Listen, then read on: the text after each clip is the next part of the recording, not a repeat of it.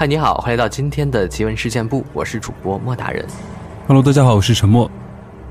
哎，陈默，其实最近关于这个空难的新闻还是蛮多的，就包括之前的马航失踪的飞机呀，还有呃，在那个乌克兰的上空呃坠毁的那个飞机呀，最近这种消息还是蛮多的。嗯，其实说到空难，就自从马航之后啊。在我心里一直有个阴影，就是，嗯，当我每次要坐飞机的时候，特别是飞机就是起飞离开跑道那一瞬间会很颠簸嘛，我会特别怕，我真的会闭上眼睛，然后，呃，屏住呼吸那种，因为我特别特别怕飞机会在天上出什么事故，因为它不在地面上嘛，对吧？对，特别是长途飞机，特别颠簸的那种。对，但是其实话说回来，飞机应该是世界上所有交通工具当中最安全的。一种交通工具了吧？嗯，就是事故率最低，但是如果出了事故，就啊，那是必死死亡率很高的。对对对，是这样方式。嗯，对。我都记得，我有一次去马来西亚，还是去哪？是马来西亚，然后坐的是亚航的一个廉价航空嘛。当时就是，呃，夜里飞的，然后当时在飞机上睡呢，就是那个飞机就是颠簸特别严重，而且赶上去和回来的时候都是雨季嘛，就是一直在下雨，全都是那个乌云啊，还有里边你在云层里飞的时候还打雷，你知道吗？嗯，对，真的很害怕，而且就是经常你睡着睡着感觉自己悬空了，然后是的，那个降。掉落了几十米，然后又又回来那种，对对对，确实是一个挺挺害怕的一个回忆。对我也有类似的经历，特别是一种那种小型的客机啊，它会更加的颠簸。所以其实今天我们要分享的这个应该算是呃上下的氛围啊，两两集这个故事啊，就是讲述我国一个对讲述我国一个非常应该是诡异离奇的一个。真实空难，哦，到底是怎样的一个空难故事呢？我们一起来分享一下。嗯，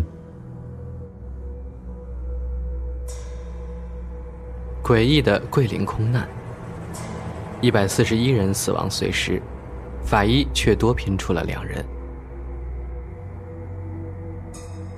说起那些我参与过的案子，最让我害怕面对的，当属桂林。幺幺二四空难，此案有个秘密，从未被媒体提及，后来成为了我的梦魇之一。桂林幺幺二四空难在当时很轰动，那个年代的人应该都有耳闻。我在这儿呢，先简单的讲一下吧。一九九二年十一月二十四日清晨，某航空公司一架波音七三七三百型飞机，从广州白云机场起飞，执行飞往桂林的任务。大约七时五十四分，该架飞机在广西阳朔土岭山粉碎性解体，机上一百三十三名乘客和八名机组人员全部遇难。严格的讲，桂林幺幺二四空难在世界航空史上的遇难人数不是最多的，但却在许多人的心中留下了大问号。当年留下的迷雾一直没有散去。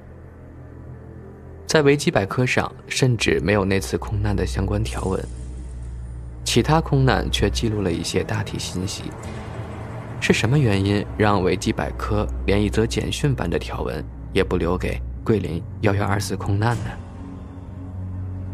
既然连坚持真相的维基百科都没有能够公布相关资讯，那么其他地方更是查不到桂林幺幺二四空难的内容了。网络流传的也只是一些杜撰出来的传说故事罢了。究竟那起空难里隐藏了什么秘密？让我慢慢告诉你。从天而降的地狱。一九九二年十一月，我随某官员到桂林陆军学院视察一项军事工程进度。同月二十四日早上八点，我们正在看连队操练。忽然就听到一阵紧急集合的号声。当时我就觉得奇怪，因为桂林陆军学校是院校部队，一般只负责学院里面的教学、勤务以及保障任务，除非遇到重大自然灾害事故或是真打仗了，否则不会有紧急集合这回事儿。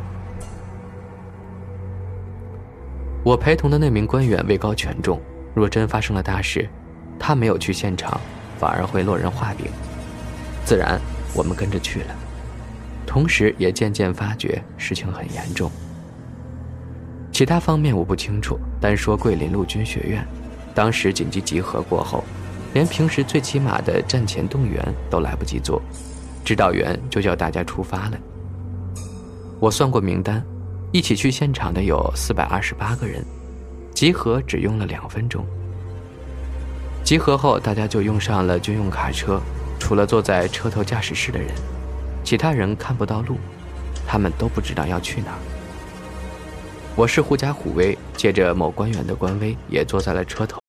Look, Bumble knows you're exhausted by dating. All the must not take yourself too seriously and six one since that matters. And what do I even say other than hey?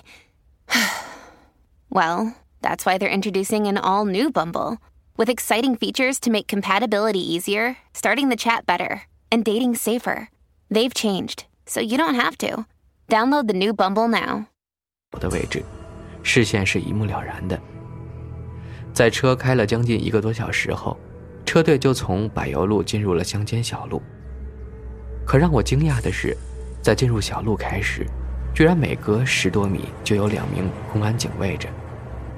往里面又走了约莫二十多分钟，路旁的公安换成了武警战士。当时我就感觉那一趟任务很不一般。事实证明，我的预感没错。到底发生了什么？外星人的飞碟坠毁了？这故事太老掉牙了。那是发生了战争吗？桂林又不是边境城市，怎么可能？挖到古墓了？这素材被小说家都写烂了，我没必要重复。何况我是法医，这事儿肯定与我的职业有关。事实上，当时我了解的情况不多。领导肯定是知道的，可他和指导员都一样，说到了那边你就知道了。我当时还很懵懂，以为真的打仗了，还想找人借一把枪防身，不然赤手空拳的过去不是送死吗？大概过了四十分钟后，路边的警卫由武警换成了全副武装的警备区战士时，看着阵仗我就知道，目的地要到了。果然，卡车开过了最后一座青色的大山，我们就看到了一片平坦的田地，田地里停满了大大小小的军车和救护车。下车后，我发现在场的都是部队的人，而旁边的山上正冒着滚滚黑烟。这时，有人才告诉我，今早发生了中国航空史上最严重的空难事故，载有一百四十二个人的飞机坠毁在山上。现在还不知道有无生还者，军队的任务就是搜寻生还者，活要见人，死要见尸。然而，更恐怖的事情正等着我们。军队一个生还者都没有找到，而且根本找不到一具完整的尸体。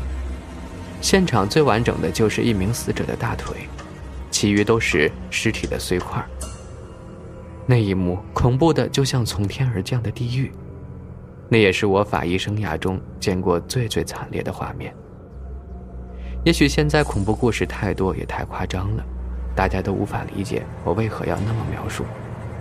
可在空难史上，没有一次空难事故会让所有遇难人员的尸体变成碎块的，就像是他们被丢进了碎木机里一样。我一看就头疼。当时 DNA 科技还没有普及，根本没有办法运用。要将尸块按个人身份拼凑，这是多么艰巨的法医任务呀！或许这就是军队当时带上我的原因。我原以为遍地尸块已经是最可怕的事儿了，谁知道后面还有更多惊人的发现。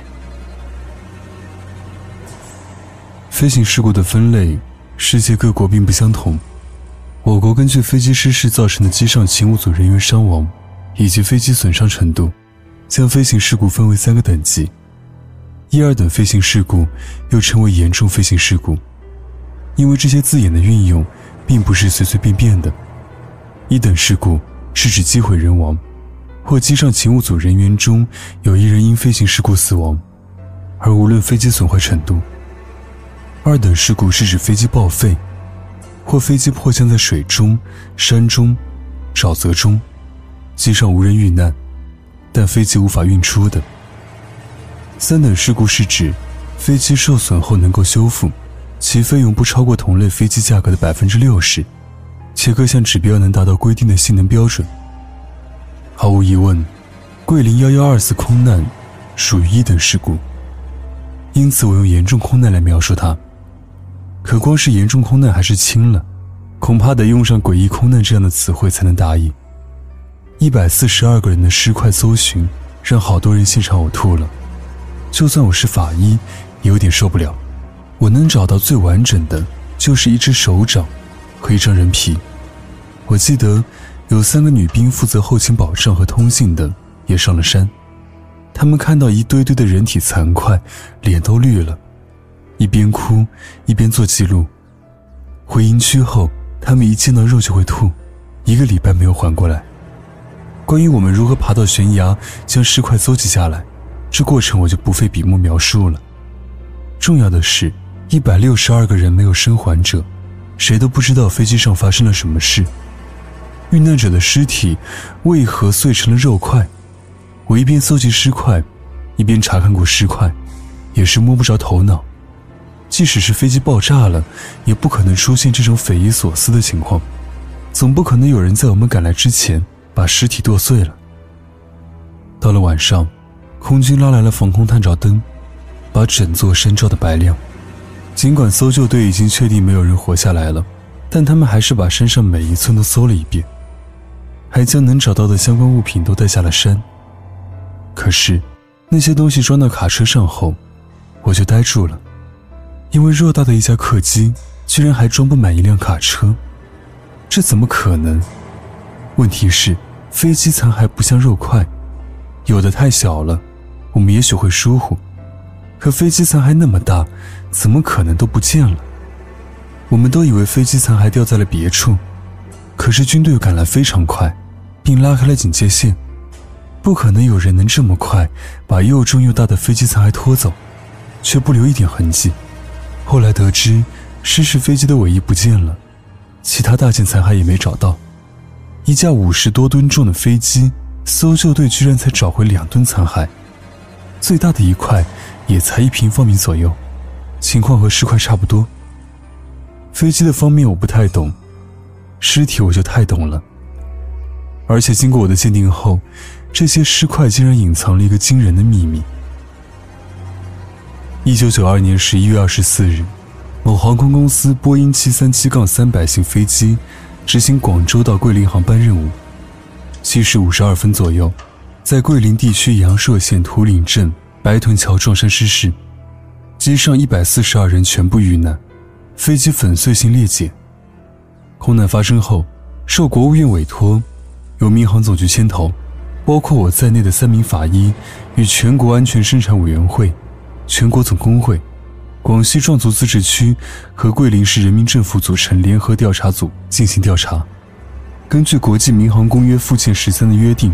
我们还邀请了美国交通运输安全委员会、美国联邦航空局、波音公司、CFMI 发动机制造厂的专家作为观察员。在这里，我先要做个说明：空难事故令人心痛，法医最能理解生命的宝贵，谁都不希望发生那样的惨剧。因此，我在继续讲述这件事之前，要向桂林幺幺二次空难中的遇难人士及其家属表示哀悼。我怀着沉重的心情，将这件事的前因后果讲出来，希望能让人们吸取教训，避免再发生类似的灾难。那么，这起空难事故有什么疑点呢？第一，飞机上的一百四十二人全部粉身碎骨，这点描述不是夸张，而是事实如此。在文章的前面，我已经以法医的角度解释过这一点为何不可思议了。第二，调查组成立以后。我得知军方找到了飞机的黑匣子，奇怪的是，黑匣子严重破损，内外两层均被撞开了。黑匣子是飞行记录器，它是了解飞行事故原因最重要的线索，因此黑匣子要求严格，必须经受得起高温、高压、爆炸、震动，而不受损坏，其牢固性可想而知。第三，飞机尾翼消失了。其他大件残骸亦不见踪影。在世界空难史上，飞机失事后，它的尾翼部分大都完好，就算损坏了，也没有失踪的情况。除非是整架飞机都不见了。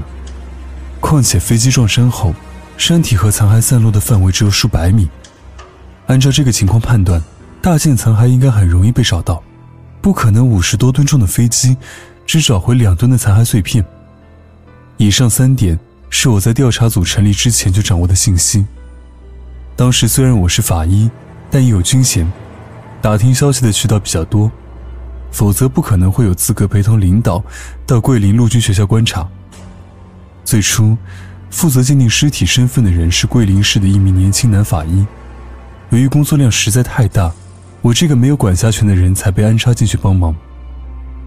九十年代，DNA 技术还没有正式应用于法医学，要鉴定空难事故中的死者身份，拼凑尸块，这任务几乎是不可能完成的。可遇难者的家属都希望能安葬亲人，我们总不能把尸体胡乱拼凑。让死者不能魂归故乡。今天我们继续来分享昨天没有分享完的这个桂林空难。嗯，对，继续把这个故事讲完。嗯，听一听这个离奇的空难到底是怎么回事。今天来揭晓一下。那应该怎么办呢？事实上，在 DNA 技术没有普及以前，法医们常用的个人识别方法。就是血型检测。血型是人类的个体特征之一，由来自父母双亲的遗传基因决定。按孟德尔遗传规律，从亲代传给子代，具有稳定性强、特异性好的特点，因此可以用于个人识别。众所周知，人类的血型系统是 ABO 系统。其实除此之外，人类的血型还有很多不一样的地方。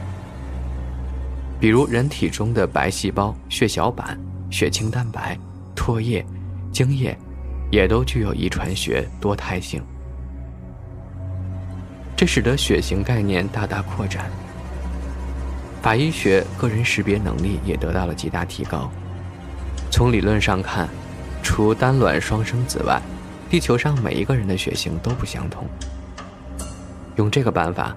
法医能够将空难事故中的尸体拼凑起来，可是这个过程是漫长的，这就好像侦办了一个千起凶案一样。就在尸体拼凑的过程，我逐渐发现了一个不对劲儿的地方。这跟很多恐怖小说的套路一样，因为最后拼凑出来的遇难人数对不上号了，是多了一个人还是少了一个呢？我的答案是，多了两个人。关于人数多少的问题，我和其他法医交换过意见。或许在死者身份的鉴定上，由于技术原因，多少会出现错误。可是遇难人数绝对不会出错，因为我们是根据颅骨计算的。遇难者的头部尽管也粉碎了，但要一个个拼凑起来不是太困难，尤其大部分只是裂成两半，并非都变成了小碎片。一百四十二个人变成了一百四十四个。这是怎么回事呢？在天空中，飞机是密封的，多余的人又是怎么进去的？这无疑成了谜团。黑匣子。除了法医方面得出的结论，调查组其他成员也有不同寻常的发现，这给桂林幺幺二四空难又加上一层迷雾。失事飞机的黑匣子在十一月二十五日就被军方找到了。可是却严重损毁，那在世界空难史上一样罕见。如我之前所说，黑匣子是飞行记录器，它的表面通常为鲜黄色或者金红色，外缘加湿了反光条，用以增加其被发现的概率。比如掉入深海容易被发现。同时，黑匣子还配有一个能够释放高达三十七 K 千兆的高频音响，可以在三十天内持续发出讯号。黑匣子由两部分组成，即飞行记录器和座舱交谈记录器。飞行记录器也就是数据记录器，其记录能力为二十五小时。根据不同类型的飞机，可记录十六到三十二种参数。为了能让飞行事故原因明了，因此黑匣子的制造要求很严苛，它必须能在两千华氏度的高温下连续燃烧三十分钟仍不损坏，必须能经得起五百磅重的钢条从三米高度直接撞击而不被击穿，必须能够承受连续震动而不扭曲变形。令人不解的是，在桂林幺幺二四空难中，黑匣子内外两层均被撞开了，虽经专家竭力破译，但仍不全。这反而让事故原因更加神秘了。不过，调查组在黑匣子破译中还是得到了一些有用的信息：一，机组人员在执行飞行任务过程中有条不紊，没有慌乱的情况发生，这说明没有发生劫机事件或者其他突发事件。在调查中，有关方面也证实了机组技术状况是胜任该次飞行任务的，身体也处于良好状态。七十二小时内没有人生病、服药、饮酒，也没有其他问题。第二，当天早上的天气条件良好，通讯设备正常。可从七时五十分四十九秒，飞机上的机组人员在进行正常回答后就失去了联系。从七时五十分四十九秒到七时五十二分零四秒，短短的一分十五秒里，飞机从两千一百米降了一千五百米，并在五百二十米的高度撞山失事。在调查中还有很多疑问，可那些疑点涉及到许多技术方面。为了让大家不觉得困惑，我就挑主要的来讲。在大部分空难事故中，失事原因大多与天气、人为因素。飞行员驾驶技术有关。在排除这些原因后，我们的调查陷入了僵局。需要推卸责任，把原因归咎到飞机制造工艺上吗？调查组邀请了国际方面的技术人员，人家可不愿意背黑锅，我们良心上也不允许那么做。就在这时候，调查组中的一位法医对我讲了一件事儿，引起了我的注意。那位法医原本就在桂林就职，在此次空难发生前，其实他还有过类似的经验。也就是说，这不是桂林第一起严重飞行事故。早在1992年前，桂林地区就发生了好几次空难。最蹊跷的一次就是1982年的一次空难，同样是广州到桂林的航班，飞机也是粉碎性裂解，百名乘客与机组人员全部遇难。该飞机失事的地点，竟然就在桂林幺幺二四失事地点的附近。这是巧合吗？不，空难不会有巧合。尤其桂林地区发生过的严重空难事故不止这两次，大大小小还有过不少。这也许就是桂林重新建造新机场的原因。旧机场是奇峰岭机场，为军民两用机场。新机场是现今使用的两江机场。基于以上发生过的事故，民间有传言，在桂林地区的桂林市阳朔县、宫城县，有一个天空中的百慕大，飞机失事的原因就是跟百慕大有关。失踪的那些飞机残骸被吸入了另一个空间里，真是如此吗？桂林幺幺二四空难发生后。民间兴起各种传言，这让调查组的压力更大了。如果得不出一个让大家信服的结果，那么传言会越传越猛。关于黑匣子严重破损、飞机残骸失踪、飞机一分钟猛降一千五百米等等，身为法医的我无法解答。而且当时这些难题也没有很快找到答案，大家都发挥各自所长，想要找到原因。法医们的工作虽然是鉴定死者身份。可没有想到，突破点竟然是法医找到的。在确定遇难人数多出两个后，我们查阅了登机后的乘客人数以及机组人数，算来算去只有一百四十二个人，只有不是巴士能中途停车再载几个乘客呢。基于这一点，我们还考虑到尸块中混有其他案件的尸块，也许有人在飞机撞山前杀了人，分了尸，将尸块扔在山上。我们将他们捡了回来，有这种可能吗？我们必须全方面考虑，不能有一丝懈怠。可那样的几率实在太小了，真的不太可能。而且桂林市和附近县乡镇也没有人失踪。那么，问题就回到了法医学的本身上。根据空难资料统计，飞机失事引发头部损伤死亡的发生率为百分之六十到八十。一九九零年，广州白云机场发生空难死亡的一百二十八人中，百分之八十二点四就是死于颅脑损伤。由于飞机失事常发生在飞机运动状态中，人也处于惯性运动状态。机舱的空间又给人体运动创造了条件，因此，飞机失事中人体的损伤极少是单一存在的，常常表现为广泛分布、复合存在、剪切伤、碰撞伤、爆炸伤、烧伤等等，出现在同一具尸体上。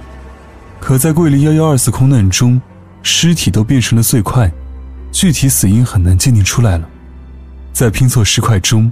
我就逐渐注意到，死者们的损伤多是爆炸损伤。虽然飞机撞上，引发了爆炸与燃烧，可山上的树被烧得不严重，这也是我觉得奇怪的地方。爆炸损伤从机理上来说，主要由冲击波、高温以及爆炸投射物三个方面构成，其中最主要和最有特征的就是冲击波。冲击波是在介质中传播的一种高速高压波，这种介质可以是气体。也可以是液体，也可以是固体。在爆炸时，冲击波可以造成压迫效应、内爆效应、碎裂效应、惯性效应、压力差效应，其损伤形态多表现为人体体表大面积的表皮剥离、内脏震荡性损伤，还有爆碎伤引起的肢体断裂、人体组织离间现象。想起剥离的人皮，我就怀疑是不是飞机上发生了爆炸。而且是在坠毁前爆炸的，否则黑匣子也不会严重损坏，比如被导弹击中。按理说，法医只负责尸体，飞机残骸是不需要碰的。可在那次调查中，一切线索都是互通的。后来，我们几个法医在检验中，竟发现飞机残骸中出现了硝酸酯类、硝基化合物、硝化甘油、硝铵、液氧等物。而在失事地点带回来的物品中，也检测到了这些物质。这意味着什么？要知道，炸药本身可分为起爆药、发射药、烟火药以及烈性药四种基本类型，而上述物质则属于烈性药，主要是用于炮弹、航弹以及其他弹类。这是一个很惊人的发现。难道飞机是被导弹击中才坠毁的？在历史上。也不是没有发生过民航被军方击落的事。早在1983年，苏联歼击机就在远东击落过韩国航空公司波音客机。而在该次事件的五年前，该航空公司的一架波音707客机也曾被苏联导弹击中，并迫降在苏联西北部卡累利亚冰雪覆盖的湖面上。如果是飞机被导弹击中，那么飞机残骸掉落的位置就会扩大，可能远远超出我们的搜寻范围。身为法医，我们不是阴谋论者，而且国家也成立了调查组，一切程序都是公开透明的。如果要隐瞒什么秘密，大可不必那么做了。不过话说回来，凡事总有疏忽的地方，比如，一九八三年九月十四日，在桂林奇峰岭机场，一架民航飞机在滑行过程中就与空军飞机相撞过，也许。这件案子之所以成为了我的梦魇，正是停在了“也许”上。在我报告这个发现后，有关部门就以某种理由让我离开了调查组，中断了我的所有调查工作，一切资料也交给了另外一位姓李的负责人手上。如今，二十年过去了，我仍耿耿于怀。那次事件的真相是什么呢？虽然我没有机会再触碰案件了，但后来得知。飞机上确实有两个人不在机组人员和乘客名单上，因为他们身份很特殊，特殊到根本查不到记录了。这也许就是空难发生的原因。不存在的导弹并不是误发，可就如我所言，所有的所有，只能停留在也许上了。法医不做没有证据的猜测。我只希望，桂林幺幺二四空难中的遇难者能够安息。